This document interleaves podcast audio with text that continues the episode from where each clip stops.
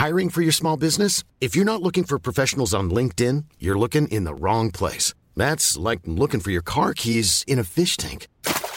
LinkedIn helps you hire professionals you can't find anywhere else, even those who aren't actively searching for a new job but might be open to the perfect role. In a given month, over 70% of LinkedIn users don't even visit other leading job sites. So start looking in the right place. With LinkedIn, you can hire professionals like a professional. Post your free job on linkedin.com slash people today.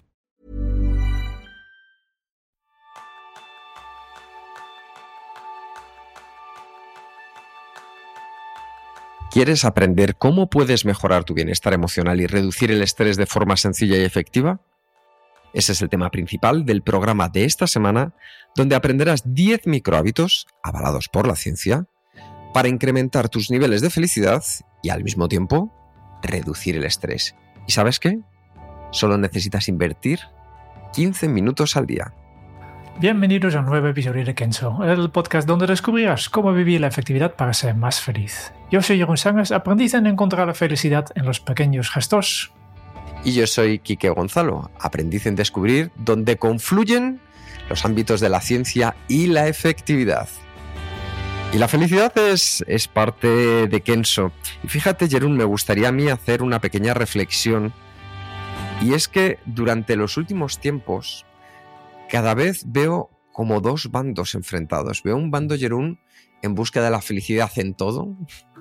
Es decir, desde los anuncios, con lo que nos bombardeará a nuestro alrededor de la importancia de la felicidad, y luego otro bando que se ha opuesto completamente a que la vida tenga que ser la búsqueda de la felicidad. Yo creo que nosotros nos situamos en un punto intermedio y por eso queríamos hacer el podcast de hoy.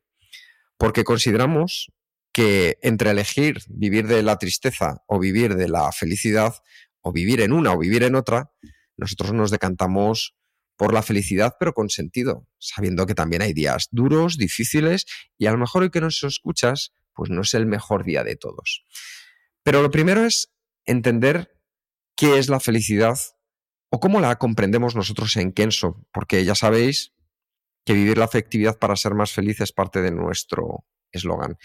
Y quería decirlo porque para nosotros la felicidad es aquellos pequeños pasos cotidianos del día a día que te acercan a tu propósito. Es decir, que te acercan a un bien mayor. Metas diarias, metas semanales, metas mensuales, que como nos decís muchos cuando nos escribís, es que escuchándos y haciendo y poniendo en práctica lo que contáis, me siento mejor. esa sensación de que nos, a cada uno de nosotros nos lleva hacia nuestro propósito, eso para mí es la felicidad. Y como no hay una descripción única, porque cada uno tenemos un propósito distinto, es lo que hace que la felicidad sea algo fundamental. Y aprovechando, os voy a compartir algo que me hace muy feliz. Y es que para todos los miembros de Kenso Círculo, vamos a sortear este, en este episodio tres libros. Tres libros que tienen que ver con este episodio, que son Salud Mental en el Trabajo de James Rotler, ya eres suficiente, de Lisa Oliveira, y de tanto amarte me olvidé de mí, de Walter Rizzo. Y Jerún, sí. quien quiera participar en este concurso, primero se tendrá que hacer miembro de Kenso Círculo. Claro. Así que cuéntanos qué podemos hacer y qué sorpresas nos tienes preparadas. vale, eh, Kenso Círculo, si, no, lo, no lo conoces todavía, es quiere decir que eres nuevo en este podcast, es nuestro programa de membresía, este club eh, exclusivo pero muy accesible, a partir de solo un euro al mes puedes, puedes unirte, donde tenemos, entre otros, una pequeña comunidad que yo creo que es lo más me gusta, de un grupo de WhatsApp básicamente, donde hablamos del día a día sobre nuestras preocupaciones, trucos de, de efectividad, cómo hacernos feliz. También eh, recomendamos libros, etcétera. Estamos todo el día aquí hablando con, con, eh, nuestros miembros para ayudarnos unos a otros y nosotros mismos somos los primeros que, que aprendemos mucho este, esta comunidad a cómo ser más, más efectivos, ¿no? Pero no es, no es todo. También tenemos episodios exclusivos, como las reseñas de libros, una cada, cada mes, y también hacemos retos, retos en que junto con la comunidad intentamos mejorar nuestros hábitos. Cada mes tenemos un reto, que es un episodio especial, lanzamos el reto al inicio del mes y al final del mes hacemos un pequeño resumen y buscamos también la ciencia que hay detrás de este reto, de estos hábitos, etcétera, etcétera. ¿no? Contenido extra. Además, eh, los miembros tienen un super guion, que es un documento donde no solo encuentras la transcripción, todos, todos los enlaces y información adicional, sino también planes de acciones concretas para llevar el tema de este episodio a la acción. Hay descuentos en nuestros cursos, hay muchas cosas más, pero lo importante es esto, ¿no? Forma parte de este, este comunidad realmente para dar el siguiente paso en, en tu camino hacia la efectividad. Desde luego, cursos online, audiocursos gratuitos, el libro Kenso dedicado, bueno, muchas cosas. Para ellos, lo único que tienes que hacer es ir a kenso.es barra círculo y desde ahí descubrir cómo quieres apoyarnos para que este podcast siga adelante y que tú también puedas disfrutar del concurso, por ejemplo, que vamos a hacer esta semana. Y volviendo al tema de la felicidad, como os decíamos, vivir la afectividad para ser más feliz es una filosofía de vida.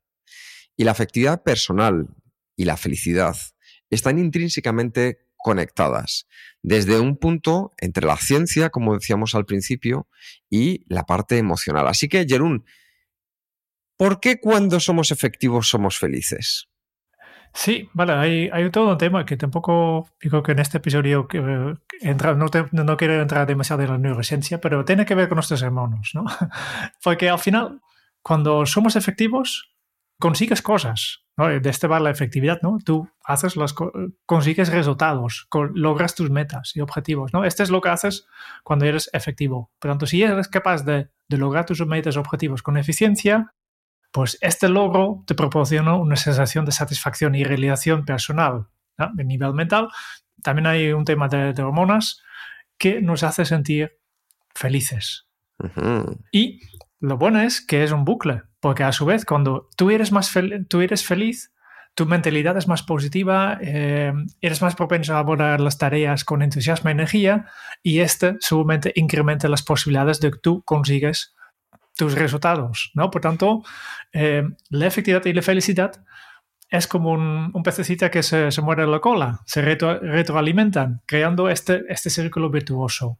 A ser más efectivos nos sentimos más felices y a ser más felices aumentamos nuestra efectividad. Pero no todo es positivo, ¿no, ¿No Kike? Efectivamente, Jerún, porque este círculo virtuoso del que nos hablaba Jerún también funciona en la dirección opuesta. Es decir, la desorganización, el sentimiento de no ser efectivos, todo ello nos puede llevar a esa sensación de frustración, de insatisfacción, que alimentándose a base del estrés nos termina llevando hacia la infelicidad. Y la infelicidad lo que hace es disminuir nuestra motivación, nuestra energía, haciéndonos menos efectivos y también más propensos a padecer determinadas enfermedades. Así que por un lado, lo que nos vamos a encontrar es endorfina, dopamina, serotonina, oxitocina, las hormonas de la felicidad, y por el otro, ese cortisol, que en cantidades desmesuradas que últimamente en la vida sucede mucho, nos lleva hacia el estrés. Entonces, ¿cómo podemos escapar de ese torbellino y ser nosotros y que dependa de nosotros el poder ser un poco más efectivos para llegar a un poco de esa felicidad? Pues nada, algo tan sencillo y tan complejo como emprender una pequeña acción que te haga sentir ese pasito más feliz. Y aquí vamos a hablar en este episodio de nueve más una cosas 9 más una cosa, es decir, un 10 perfecto, que te harán más feliz y lo mejor de todo, avaladas por la ciencia y tan sencillas de hacer que no me vas a poder decir que no al terminar este episodio. Así que, Jerún, una que tú haces mucho, ¿con cuál podemos comenzar? vale, yo creo que todo el mundo lo hace mucho. Eh, sonreír, sonreír. No, la pregunta es, ¿por qué la Mona Lisa, este cuadro tan famoso, se convirtió en las pinturas realmente más conocidos de todos los tiempos? Esta pregunta eh, hay muchas personas que las han estudiado, han reflexionado sobre esto, filósofos, eh, conocedores de, arte. Y una posible respuesta es esta, su sonrisa única. Si ves que tiene esta sonrisa. Y yo creo que este para mí es una de las claves, porque la sonrisa es, según el científico Andrew Newberg, el símbolo que fue calificado con un contenido emocional positivo más alto. De todos los símbolos que existen, lo que podemos imaginarnos, la sonrisa tiene el contenido emocional positivo más alto. Entonces, ¿cómo funciona? Pues muy fácil. Em, imagínate, por ejemplo, que estás en una situación positiva y ves a un amigo que hace mucho tiempo no veías. Esto significa que las señales neuronales viajan desde la corteza del cerebro hasta el tronco cerebral, que es la parte más antigua de nuestro cerebro. Y desde ahí el músculo craneal lleva el señal aún más hacia los músculos que producen la sonrisa en tu cara. Hasta aquí bien, ¿no, Kike? Vamos bien, vamos bien. Parece fácil y lo interesante es que esto es solo el comienzo. Porque una vez que los músculos que producen la sonrisa en tu cara se contraen, hay todo un ciclo de retroalimentación positiva que ahora regresa de vuelta al cerebro y refuerza nuestra sensación de bienestar y de alegría. Para decirlo de forma más clara, sonreír estimula los mecanismos de recompensa de nuestro cerebro de la misma manera que el donus fondant, en este caso, no va a poder ni incluso igualar el maravilloso donus fondant que sabéis que yo adoro. Por eso sonreír es una herramienta poderosa para mejorar nuestro bienestar emocional, nuestra efectividad en el trabajo. Y no solo se trata de la acción física de sonreír, sino de ese estado mental positivo que acompaña a una sonrisa genuina. ¿Por qué? Lo hemos contado. Vosotros podéis, por así decirlo, hackear vuestro cerebro. Es decir, lo podéis trucar. El cerebro, si tú le mandas una serie de mensajes, va a pensar acorde a esos mensajes, tanto si son positivos como si son negativos. Si yo voy buscando excusas para no hacer algo, para pensar que Jerún es una mala persona, para decir, Dios mío, no quiero trabajar con él, y le voy alimentando de esa información, las gafas que va a utilizar para ver la realidad cuando yo me encuentre con Jerún van a ser siempre negativas. Sin embargo, si yo le voy mandando mensajes de qué valores tiene Jerún, cómo transmite, qué capacidad científica, qué ganas de llegar, qué ganas de mejorar, entonces utilizo otras gafas para ver la misma realidad que es a Jerún.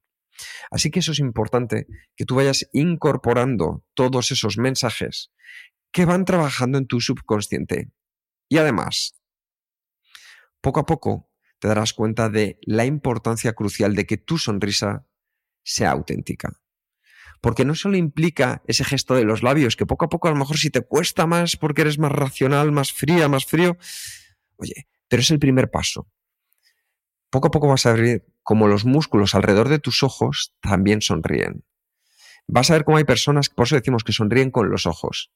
Y las sonrisas genuinas son muy fácilmente distinguibles de las falsas, porque tienen un impacto más profundo en nuestro estado de ánimo. De hecho, yo ahora lo estoy comprobando. ¿Sabéis con quién, Jerún? Seguramente con Yago. Ahí está, efectivamente. Porque al tener un bebé, te das cuenta que cada vez que sonríe, sonríe con todo su ser. Ojo que también llora con todo su ser, Jerún, también lo tengo que decir. Pero entonces, ahí ¿Qué beneficios nos encontramos con esa sonrisa natural que poco a poco la podemos ir mejorando en nuestro día a día, Jerún? Pues además de, lo que ya hemos explicado, de los beneficios eh, más para la felicidad, también eh, hay beneficios cognitivos. Eh, hay un artículo en, en Psyblog que explica que sonríe puedo aumentar incluso nuestra flexibilidad de atención y mejorar nuestro rendimiento en tareas cognitivas. Y aquí volvemos otra vez a la efectividad que nos hace más feliz, ¿no? Pero no es un efecto directo a ser más feliz, sonríe, pero también hay un, un indirecto que nos hace más, más efectivo y por, por, ser más efectivo volvemos a ser más felices, ¿no? Es como si al, al sentirnos bien, al sonreír, podríamos ver el panorama general en lugar de quedarnos atrapados en los pequeños detalles.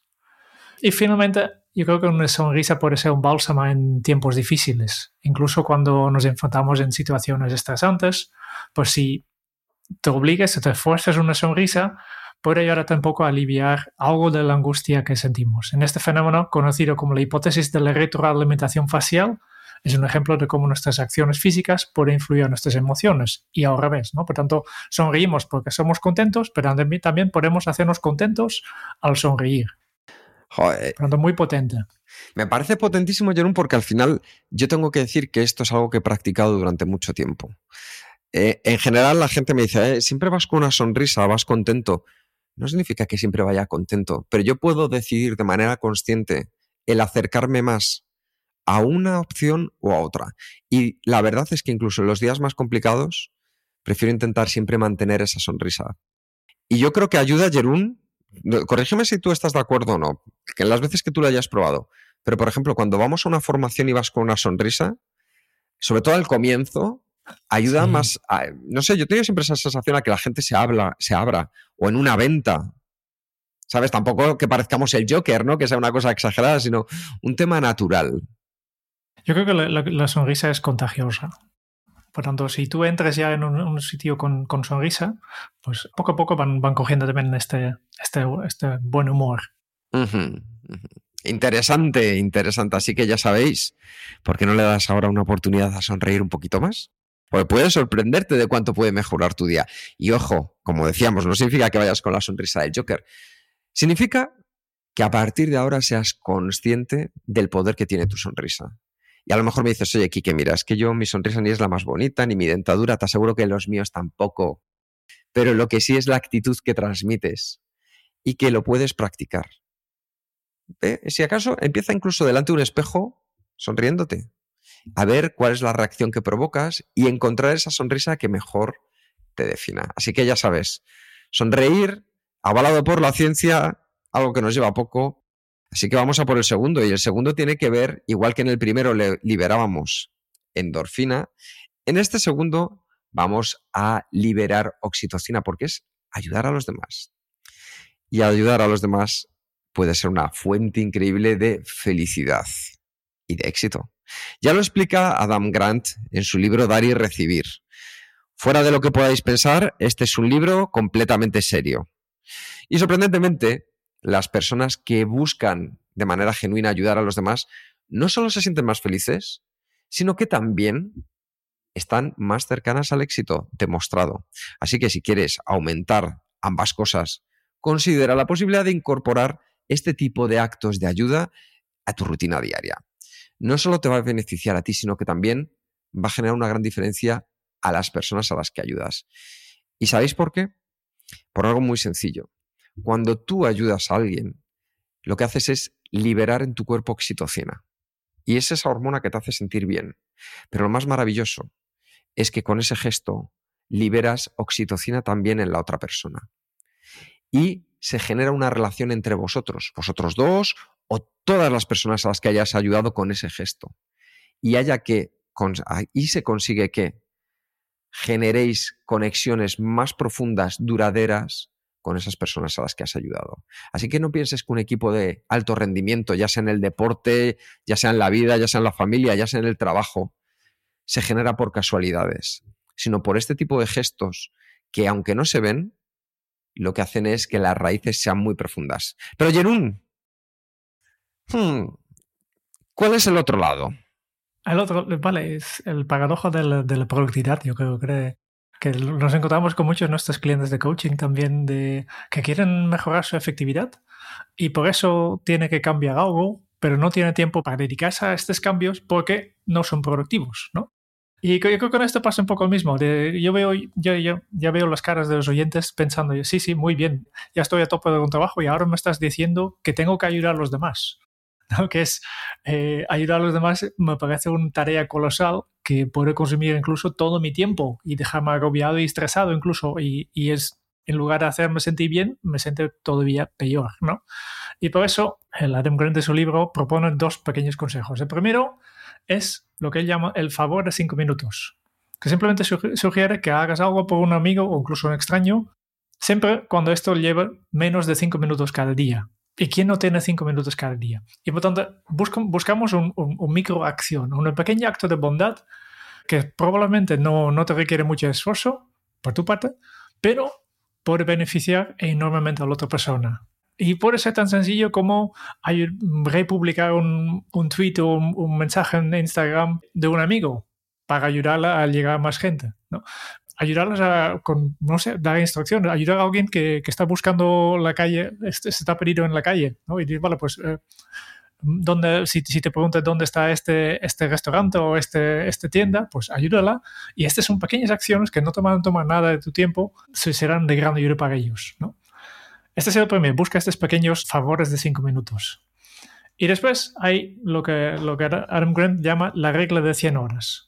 Según él, deberíamos aspirar a dedicar alrededor de 100 horas al año a ayudar a los demás. Y esto tampoco parece mucho, 100 horas, pero en un año no es tanto, porque se traduce aproximadamente dos horas por semana.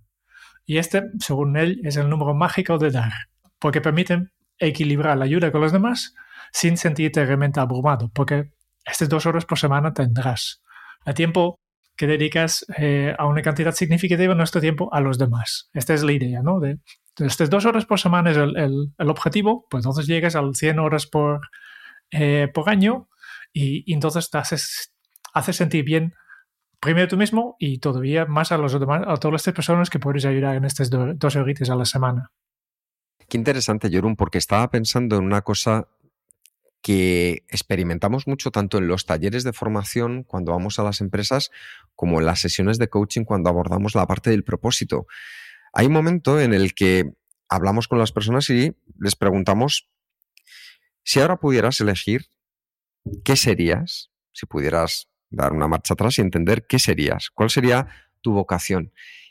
Y yo creo que en un gran porcentaje de ocasiones, más del 60-70%, la gente dice actividades relacionadas con esto que acabas de comentar ahora mismo, Jerún, que es eh, esa ayuda hacia los demás, eso que a lo mejor hacen de manera voluntaria en una ONG, eh, gente que a lo mejor trabaja los fines de semana con gente desfavorecida o simplemente ayudando con temas hacia los animales, pero es esa vocación que muchas veces la hemos dejado un poco escondida o solapada más bien por lo que se ha convertido nuestro día a día. Entonces, la cantidad de tareas, de actividades a las que hemos pensado que era lo que nos hacía feliz y luego encontramos que el ayudar nos hace también tremendamente felices. Así que piénsalo como decía Jerún, quizá no nos vayamos a las 100 horas, como punto de partida empecemos con ese favor de 5 minutos. Y la ayuda se puede prestar de muchas maneras. Ayer, por ejemplo, iba con Yago en el metro, una persona muy amable cogió, me cedió el sitio. Simplemente ese pequeño gesto ya marca la diferencia. Así que piensan cuál sería ese pequeño gesto que hoy puedes llevar a cabo que te ayude a ser feliz. Así que yo de momento llevo dos de dos, ¿eh? Y la tercera también la cumplo. La tercera que es hacer ejercicio. Sí, eh, hemos hablado mucho de este tema. El, ejercicio como base para tener, estar en buenas condiciones, para ser productivo, pero también está relacionado con la felicidad. Porque todo el mundo cuando hablamos de, ejercicio pensamos que, vale, este es para mejorar nuestra salud corporal, eh, tener más fuerza, más resistencia, mm, incluso facilitando actividades diarias como, no sé, subir las escaleras, pero menos conocido es que el ejercicio tiene efectos en nuestro cerebro y estado de ánimo, que son tal vez menos evidentes para muchos de nosotros, ¿no? ¿Qué pasa cuando hablamos de los hormonas en el ejercicio? Pues seguramente has, escuchado hablar de las endorfinas, pero realmente, ¿qué, ¿qué, significa esta? ¿no? ¿Qué hacemos? Vamos a explicarlo. Cuando empiezas a hacer ejercicio, tu cerebro interpreta la situación como un momento de estrés, porque te estás esforzando. Y a medida se, se incrementa así la presión arterial, tu cerebro va reaccionando como si estuvieras en una situación de lucha o huida, porque estás en el nivel de estrés. Llevas tu cuerpo a un, nivel de tensión, ¿no? Y para protegerte del estrés, tu cerebro libera una proteína que se llama BDNF, que es una abreviación en inglés que, que significa factor neurotrófico derivado del cerebro, no hace falta que lo, aprendas. Pero esta proteína lo que hace es proteger y reparar nuestras neuronas de la memoria, actuando así como un interruptor de reinicio. Y es por eso que muchas veces que después de hacer un ejercicio te sientes más relajado, la mente despejado y por eso también feliz. Ahora, las endorfinas. ¿Tú sabes algo de esto, no, Kike? Bueno, la sensación de las endorfinas, claro, al final jugar al fútbol tres veces por semana, aparte de ser un hobby, pues ahí está la pasión. Y es que, además, durante el ejercicio, como muy bien indicaba Jerún, nuestro, nuestro cerebro libera endorfinas. Endorfinas, que al final es esa hormona química que combate el estrés. Y según la investigadora McCover, las endorfinas minimizan la incomodidad del ejercicio bloqueando la sensación de dolor incluso están asociadas con una sensación de euforia. Y esto tú lo has experimentado seguro. Me dirás, pero si yo no salgo ni a correr, ya lo sé, pero que alguna vez te ha dolido la tripa de tanto reírte. Pues ¿sabes qué es lo que sucede? Que las endorfinas, una vez que empiezas a reírte, tus músculos del estómago empiezan a convulsionar y eso duele. Pero entonces el cuerpo, como lo estás pasando bien, empieza a liberar endorfinas para bloquear esa sensación de dolor.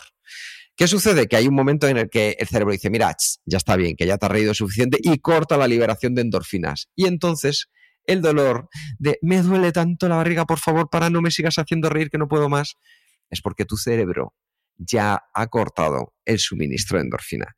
Esa sensación de bienestar, aquí es magnífica. Pues ya has visto que tú también la puedes generar con el ejercicio.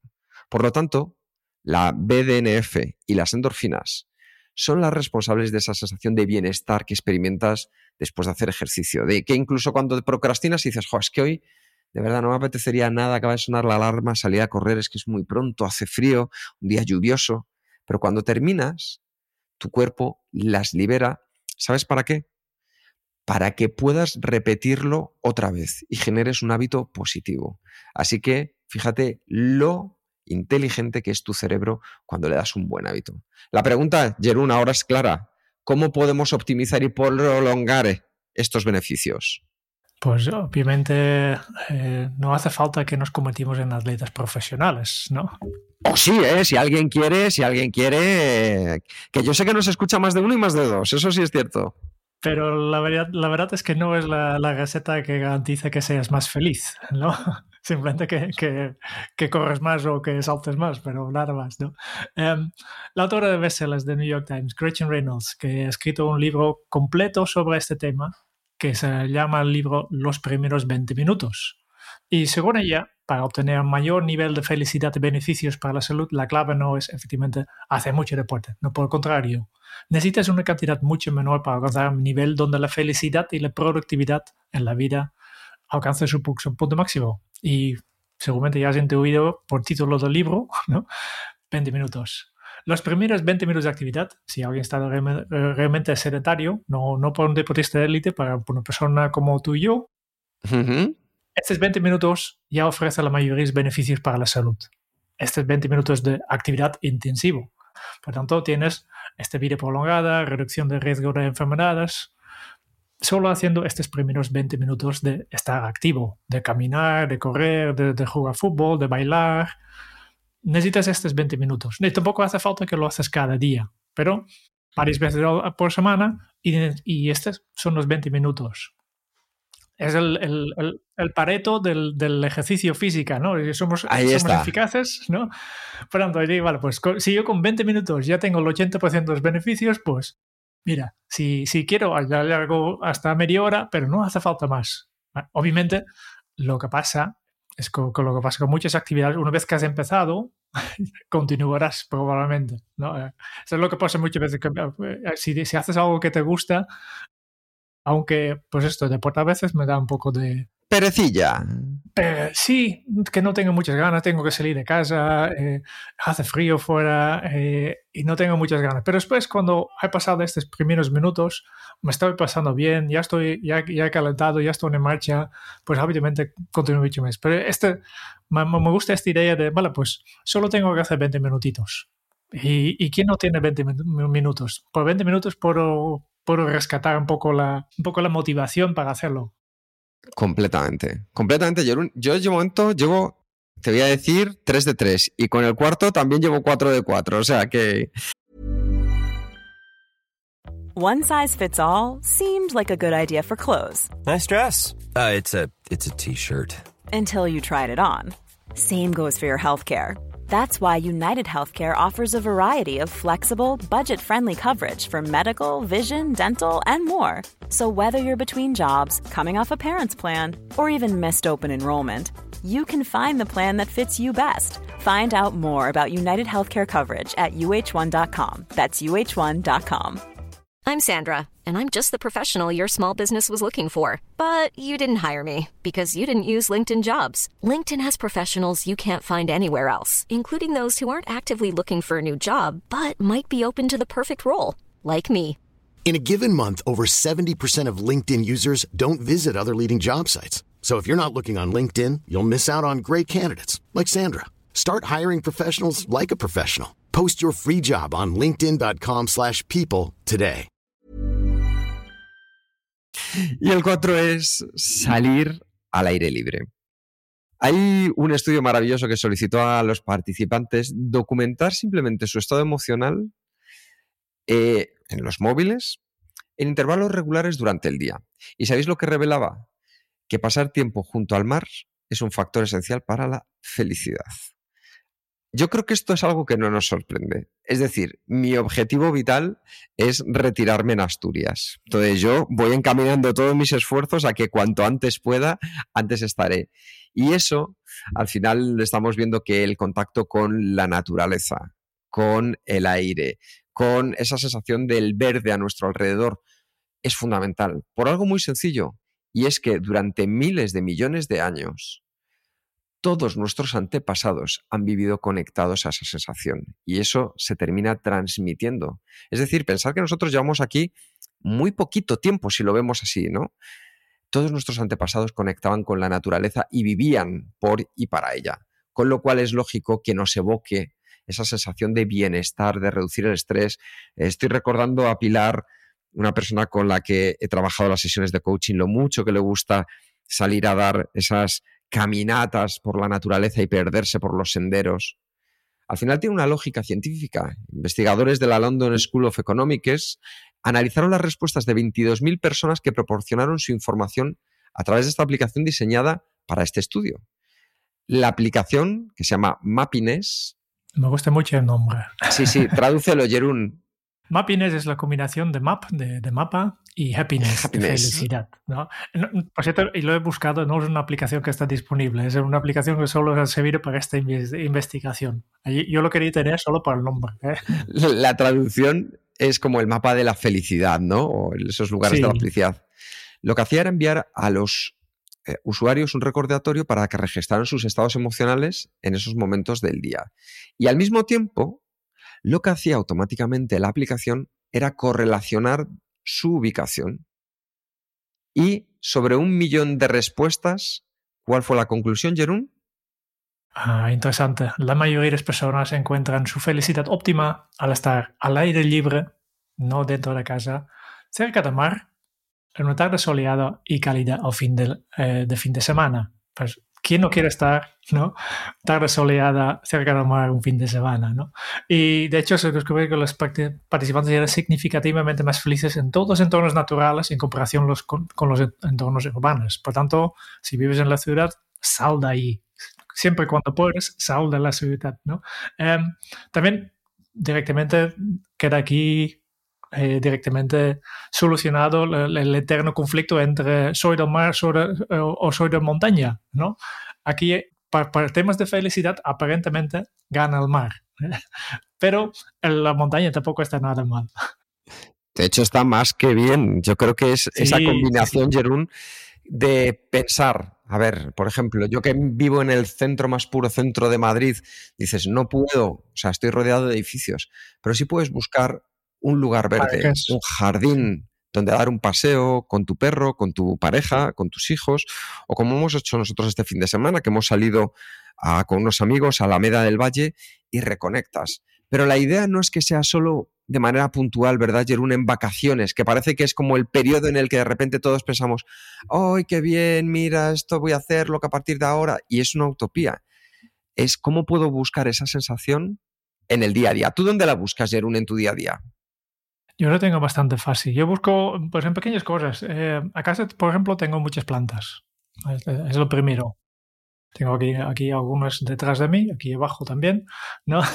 Eh, esto es lo primero. Quiere, siempre me quiero rodear por, por, por, espacio verde. Después, obviamente, en mi calle, en este caso, no tengo mucho verde, pero mm, solo tengo que caminar cinco minutos para estar casi ya fuera de la ciudad y en los campos eh, con árboles frutales y, y lo hago casi cada día porque con cinco minutos ya, ya lo hago.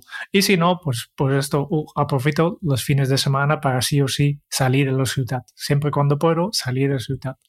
Eh, la ciudad tiene sus, sus, sus, sus beneficios, ¿no? En temas de ocio, etcétera, pero a veces falta un poco esta parte, parte más verde. Completamente. Así que ya, simplemente. 4 de 4. 4 de 4. Y, la quinta también me la como, Jerún, porque vamos, no, yo creo que es de la que más hablo. Dormir más, dormir más. Venga, adelántate tú, Jerún, dale, dale. ¿Tú cuánto duermes? Yo, eh, Insuficiente, seguramente. Insuficiente. Bueno, eso, eso vamos a hacer un pequeño spoiler.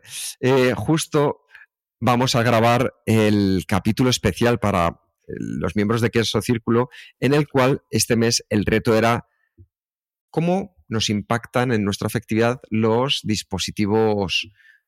¿Cómo diríamos? ¿Cómo se traduciría wearables en castellano, Jerún? Eh, Los dispositivos inteligentes. tecnología vestible es el término. Tecnología se- vestible. Es- Es decir- nunca, nu- nunca he escuchado ni leído, pero es el término oficial.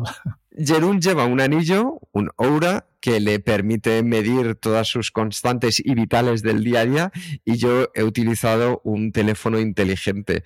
Y yo creo que ese, ese anillo te mide qué tal duermes, ¿verdad, Jerún? Así que... Sí, sí, sí. Vale, al final eh, el- la clave no es tanto en, en cómo has dormido, porque efectivamente muchos, ya hablamos en este episodio, ¿no? muchos de estos dispositivos dicen, vale, pues tienes una puntuación de, de 80 sobre 100, o, o después de una mala noche, vale, estás a 60 puntos. Este ya lo sabía que no dormido bien. Al despertarte ya lo sabes, ¿no? La, la gracia es saber, vale, pues qué ha pasado durante la noche, de cómo es que me siento tan, tan cansado. ¿Es por cantidad de sueño? ¿Es por calidad de sueño? Y aquí entras un poco más, que, que, que no has dormido bien, esto ya sabrás. Pues vamos allá. ¿Qué, qué podemos hacer por la felicidad en este caso? Para mí más. Eh, claro, la falta de sueño, esto todos sabemos todo, que tiene consecuencias perjudiciales para nuestra salud y también para la productividad. ¿no? Si aún, alguna vez has tenido una mala noche y esto hemos pasado todo, ya sabrás que el día después pues te cuesta concentrar, te cuesta avanzar, todo va más lento. Y como antes hem- hemos visto que hay una relación entre la productividad y la felicidad, pero aquí hay una parte importante. Y la salud también yo creo que está conocido, al menos si escuchas este podcast ya sabes que hemos hablado bastantes veces que cómo afecta el sueño a la salud, ¿no? A la memoria, concentración, cambios en el metabolismo, aumentando niveles de hormonas de estrés.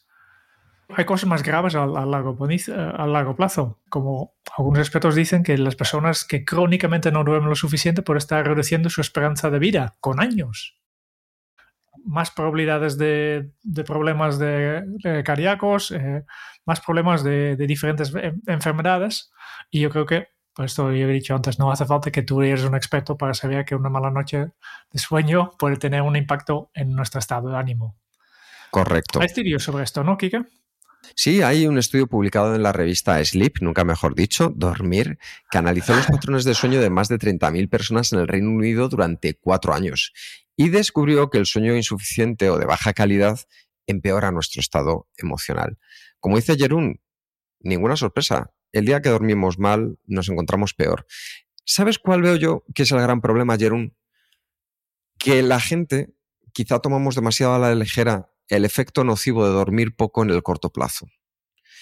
Entonces pensamos que a lo mejor durante unos meses o unos años de esfuerzo, porque venga, va a ser cuando mi carrera profesional despunte y luego todo va a estar bien. Lamentablemente no, porque es un hábito que, como dice Jerún, acumula en el tiempo. Es decir, es un hábito que para bien o para mal nos va a pasar factura. Y la factura no se nota tanto a lo mejor en el día a día que lo podemos suprimir ese malestar con dos tazas o tres de café, sino en el largo plazo, que es donde vamos a encontrarnos la parte más perjudicial. De hecho, utilizando el cuestionario de salud general, el GHQ, una herramienta ampliamente utilizada para evaluar la calidad de vida relacionada con la salud, los investigadores encontraron comparaciones muy interesantes entre aquellos que dormían más y mejor y los que no. Los cambios son comparables con los observados en profesionales de la salud mental que completan un programa de ocho, ocho semanas de terapia cognitiva basada en la atención plena diseñada para mejorar el bienestar psicológico. Es decir, hacer, por así decirlo, un entrenamiento de alta intensidad de nivel máximo de bienestar psicológico, pues eso era comparable a dormir bien. Además, encontraron que estos cambios son comparables con la mejora promedio en el bienestar mostrada por aquellas personas que habían ganado la lotería en el Reino Unido dos años después de ganar un premio de lotería de tamaño interesante, tamaño medio.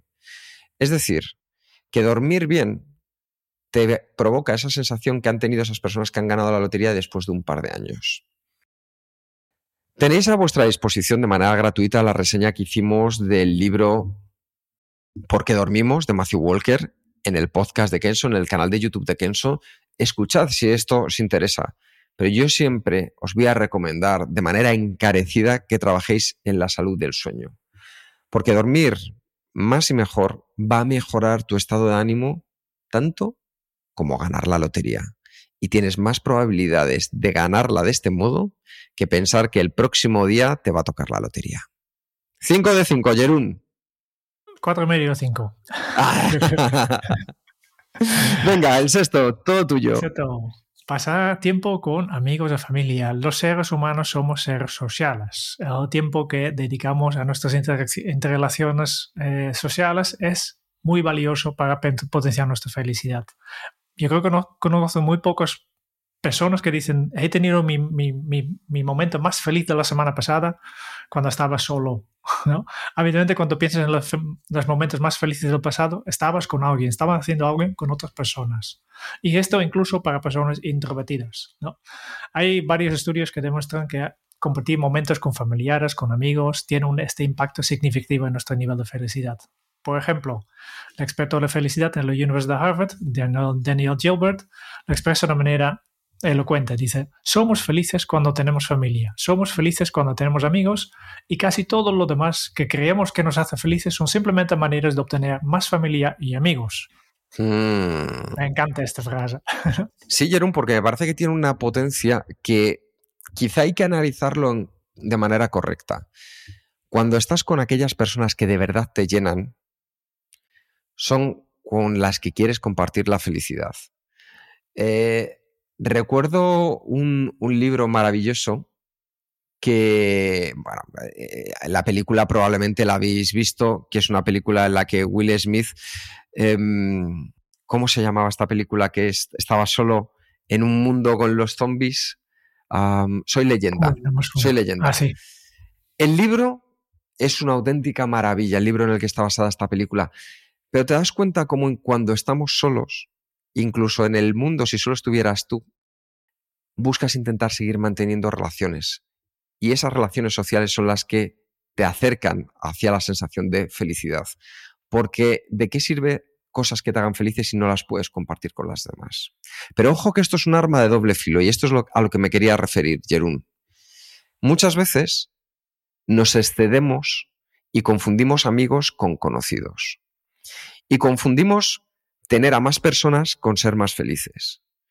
No, aquí tenéis que buscar vuestro óptimo. Y para cada persona será distinto. Pero lo importante es encontrar ese óptimo de personas a vuestro alrededor, más o menos, con las que podáis tener ese pareto del que hablaba antes Jerún de la felicidad.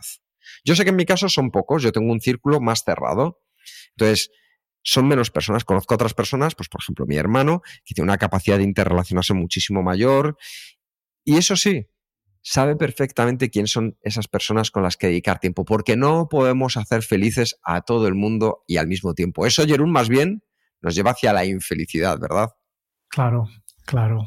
Que, hay estudios sobre estos, ¿no? De, por ejemplo, un artículo de Joshua Wolfshank de Atlantic que dice algunas conclusiones que más que nada destacando cómo las conexiones sociales de los hombres influyen en su felicidad en general. Y lo han descubierto es que las relaciones de hombres cuando tenían 47 años predecían una mejor adaptación en la, en la vejez, mejor que cualquier otra variable, excepto las defensas. Por tanto, el único parámetro que, mejor describe cómo estarás tú de, mayor es cómo, cómo estás de defensas. Pero por resto, si quieres saber una persona de 47 años, que yo ya he pasado, es pensando, hey, ¿cómo, cómo están tus relaciones con, con la, gente que tienes cerca? Si tienes buenas relaciones, seguramente de mayor tendrás un, mejor salud. ¿no? Este es para mí brutal. Las relaciones sociales son, son el factor más importante de cómo, de cómo de saludable y cómo de feliz estarás cuando seas mayor. Sí, Recuerdo, Jerún, que estuvimos haciendo un test de, las probabilidades de estrés y una de las preguntas que aparecía era esta. O sea que ya sabéis la importancia que tiene. Yo hasta ahora con este diré que me voy al seis y medio, ¿vale? Que a lo mejor debería ser todavía aprender, a, abrirme un poco más con los amigos y la familia. Y vamos a por el séptimo, ya nos vamos acercando al final, que es la meditación. Y la meditación ya sabéis, es un hábito esencial para potenciar la capacidad de concentración, de enfoque, de claridad mental y nos ayuda a mantener la calma. Y yo cuando hablo de meditación me gusta, decir igual a, y creo que hay muchas cosas a las que son igual a meditar. Es decir, dar un paseo a solas para mí equivale a meditar. Hacer yoga equivale a meditar. Rezar equivale a meditar. Fregar platos.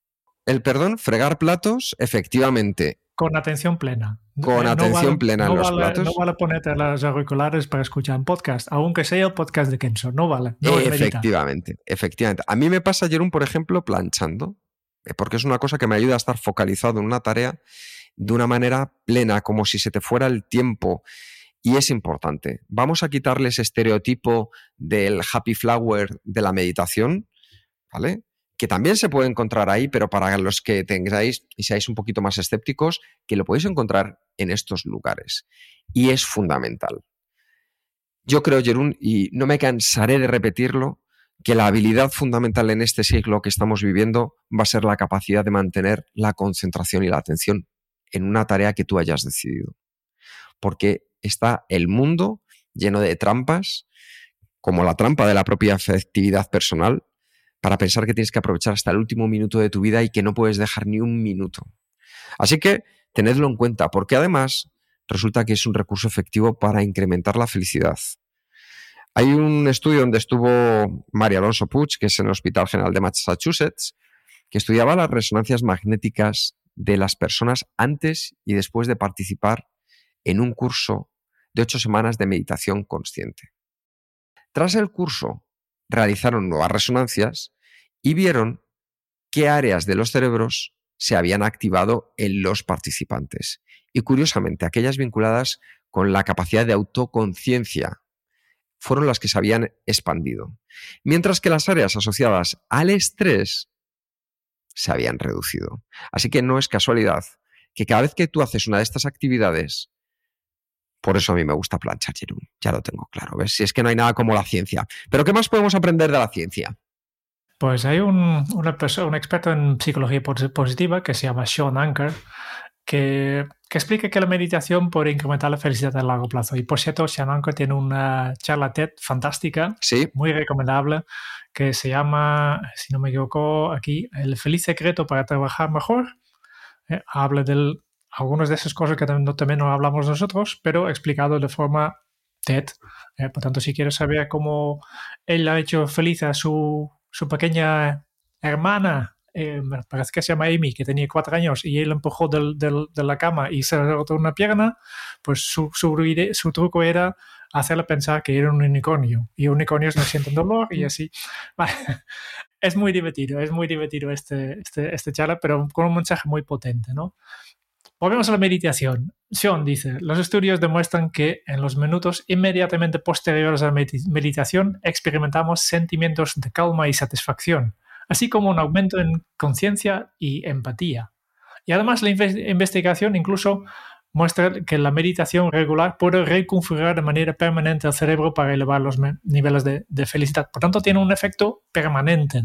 ¿No? Tú meditas y si, si, si uno una vez que coges esta práctica, realmente hay cambios en, tu, en tu, la estructura cerebral que hace que de forma per- permanente tienes niveles más altos de felicidad. Obviamente siempre hay picos y bajos, pero la media va subiendo. qué bueno.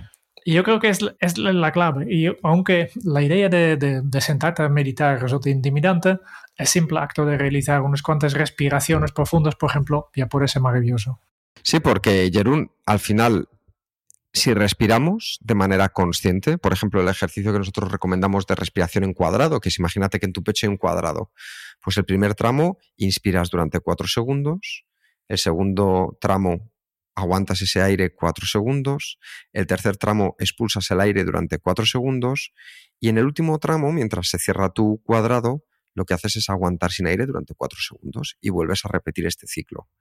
Si lo haces diez veces, simplemente con que te midas tu frecuencia cardíaca antes y después del ejercicio, vas a ver que ya es una práctica efectiva para anclarte en esa sensación de meditación. Y es un excelente punto de partida porque es tan sencillo como potente. Así que, ya sabes, simplemente comienza con respiraciones que te ayuden a estar centrado. Yo de momento, Jerún, diré que llevo un 7, perdón, un 6 de 7. vamos con el siguiente, que aquí este ya me gustaría, pero me va a dar que no. sí, yo creo que sí. Vamos a hablar de planificar viajes, ¿no? que contrario a lo que se puede pensar, no es tanto ir de vacaciones, que, que incluso puede ser un, un, evento estresante, sino planificar las, las vacaciones, viajes o simplemente programar un descanso de trabajo, lo que nos hace felices.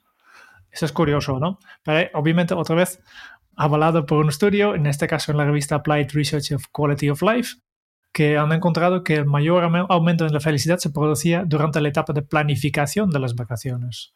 Los empleados experimentaban una emocionante sensación de anticipación que impulsaba su felicidad durante ocho semanas.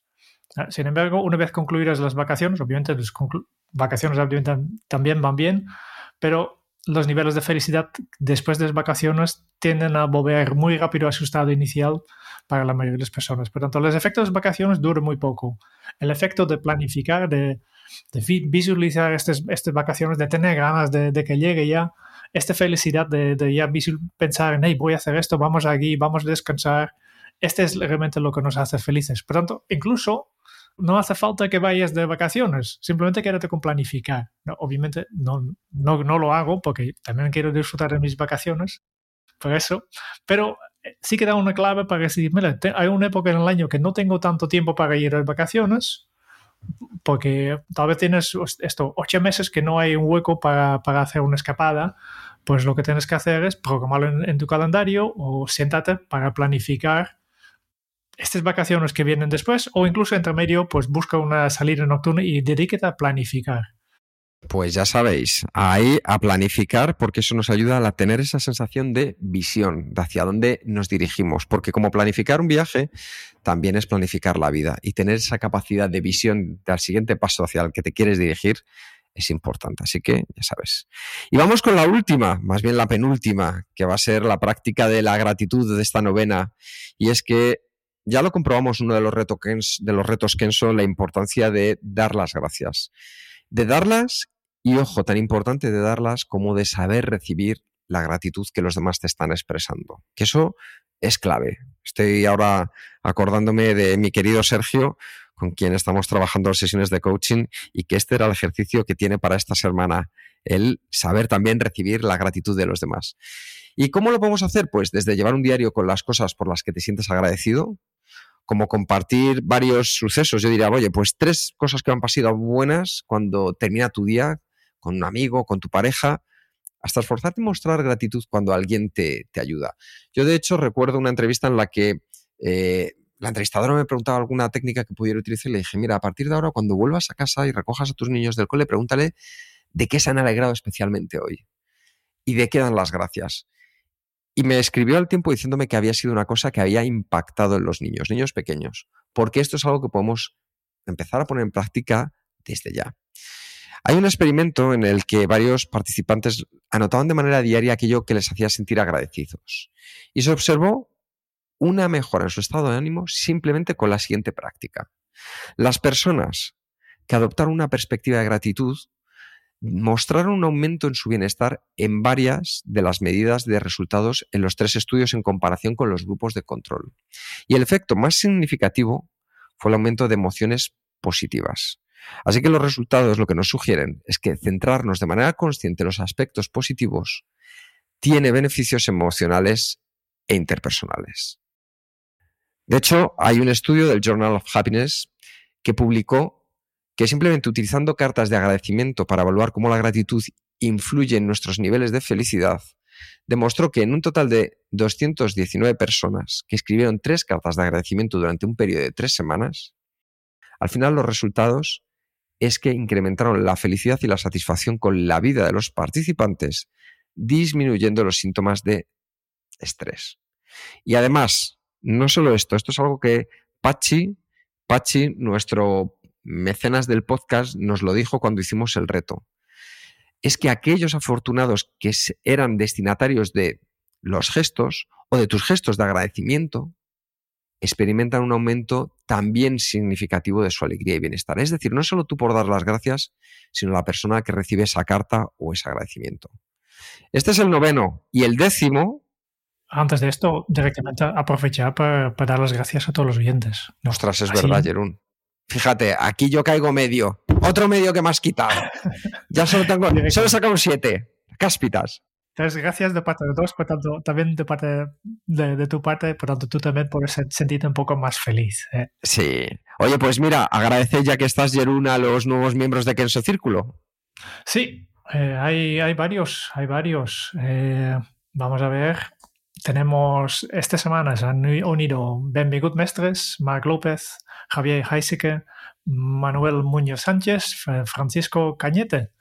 Pues muchas gracias a estos miembros para unirte y bienvenido aquí en su círculo. Ya algunos ya hemos intercambiando mensajes en, en, el grupo de chat y los, los pues estamos alegres de, de, de, ver lo que, lo que pueden aportar y lo que nosotros podemos aportar a ellos. Totalmente. Entonces, ¿cuál era el décimo? El décimo era algo muy sencillo y es que pongas en práctica uno de estos nueve hábitos y entonces ya nos aseguramos que pasar a la acción, como decimos en Kenso, es efectivo. Así que ese es tu momento. Hemos visto, a modo de resumen, nueve pasos que la ciencia te demuestra que son tan sencillos como potentes para incrementar tu sensación de bienestar y reducir tu sensación de estrés. Practicar el sonreír, esa sonrisa genuina que libera esas capacidades de endorfina en nuestro cuerpo. Ayudar a los demás por su liberación de oxitocina con pequeños gestos. Simplemente Cosas como abrirle la puerta a alguien, eso ya te está liberando esa sensación de bienestar. Una que no era mucha sorpresa, que era el hacer ejercicio, porque también liberamos endorfinas, BDNF, que nos ayuda a tener esa sensación incluso de euforia. Y si ya lo haces al aire libre, pues mira, incrementas tu capacidad y apilas tus hábitos. Dormir más, un buen descanso eh, está en correlación con mayores niveles de satisfacción, incluso parecidos a los de las personas que ganan la lotería. El sexto era pasar tiempo con los amigos, con la familia, con relaciones de calidad. Ojo, relaciones de calidad, no de cantidad. Séptimo, meditar, el estar centrado en hacer una cosa como si fuera la única cosa y disfrutarla. Octavo, planificar, planificar ese viaje, planificar tu siguiente paso, hacia dónde te quieres dirigir, esa sensación de visión en el día a día y como muy bien decía Jerún Senoveno, de practicar la gratitud. Y nosotros os agradecemos que hayáis estado aquí escuchando este podcast. Así que, Jerún, plan de acción también. Plan de acción, parte del super guion, hemos preparado algunos hojas de trabajo que tú puedes utilizar para llevar todos estos 10, 9 más 1 consejos a la práctica y este documento está exclusivamente disponible para los miembros de Kenso eh, Círculo a partir del nivel avanzado. Y ya hemos hablado antes de Kenso Círculo, por tanto no voy a repetir muchos beneficios por solo eh, a partir de un euro al mes. Si quieres unirte también y tener acceso a este super guion con el plan de acción, dirígete a kenso.es barra círculo. Muchas gracias por escuchar el podcast de Kenso. Si te ha gustado, te agradeceríamos que te suscribas al podcast, lo compartas en tus redes sociales o dejes tu reseña de 5 estrellas para ayudarnos a llegar a más oyentes.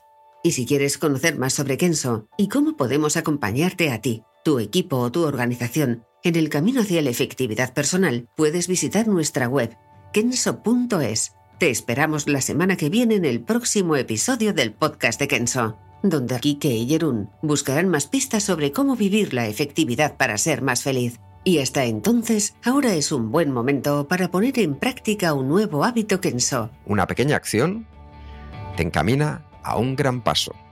Nos vemos pronto. Chao.